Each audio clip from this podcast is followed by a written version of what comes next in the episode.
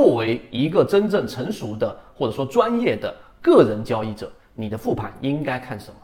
第一个一定是看大盘啊，大盘方向是所有交易方向里面最重要的一个方向。就像近期我们在告诉给大家的市场短期调整的风险，而中期依旧保持在趋势当中。那大盘到底怎么样去看呢？第一，你肯定是看平均股价，而不是看上证指数。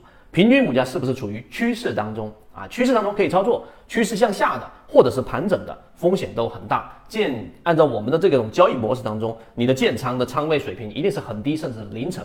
这是第一个趋势。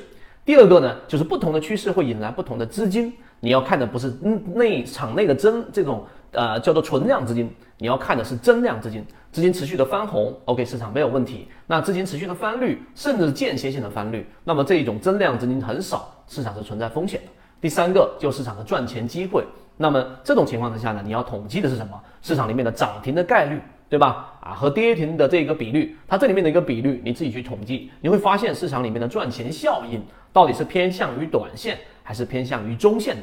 这种市场节奏决定了你选股和操作的节奏是不是跟市场是同步的？如果是，就有机会；如果不是，就存在风险。这是第一块，大盘。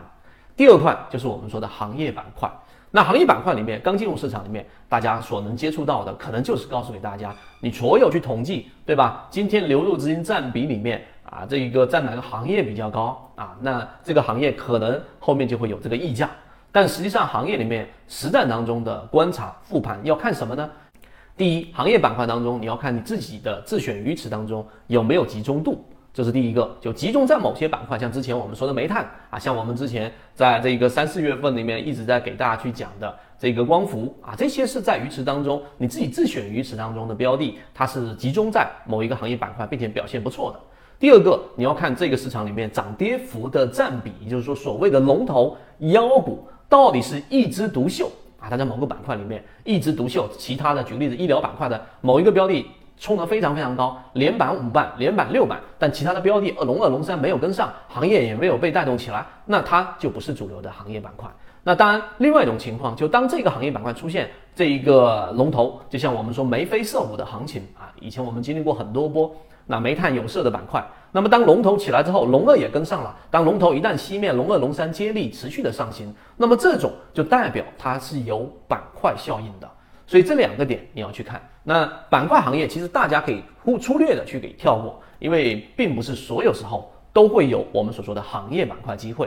这是第二个，第三个就是要看自己的自选鱼池了。那自己的自选鱼池当中呢，啊，你有可能是处于在选股阶段，也有可能是处于持股阶段，这些都不要紧啊。那最主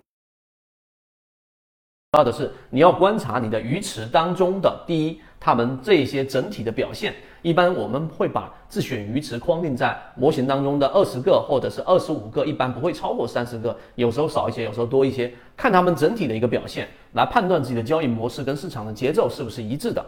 这是这一个第三点当中第一个小点。看鱼池看什么？第二个呢，就是要看一看自己对于非常看重的鱼池当中的啊要跟随的标的的一个这一个判断和实际走出来的是不是一致的。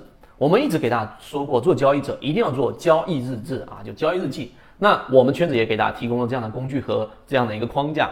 你做了这个记录之后，你会去看。举个例子，我们在这个四月份啊左右，然后持续不断的给大家去讲的金鱼报六。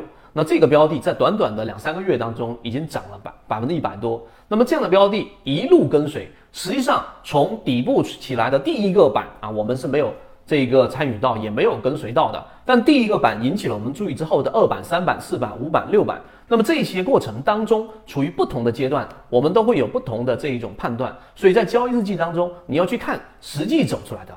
和你自己做交易日记的判断，这个时候啊，已经尽可能的靠近理性了，而不是靠啊，我记得好像上周我是这样判断的，因为你白纸黑字已经写在这里了，然后市场走出来也在这里了，这个时候就可以压制我们内心的这一种呃自我去这个叫自我自洽的一个一种一种人性的短板，你一定会让自己的交易自洽的，但是有文字和实际走出来的这种形态，你就大大的避免了这一种想象。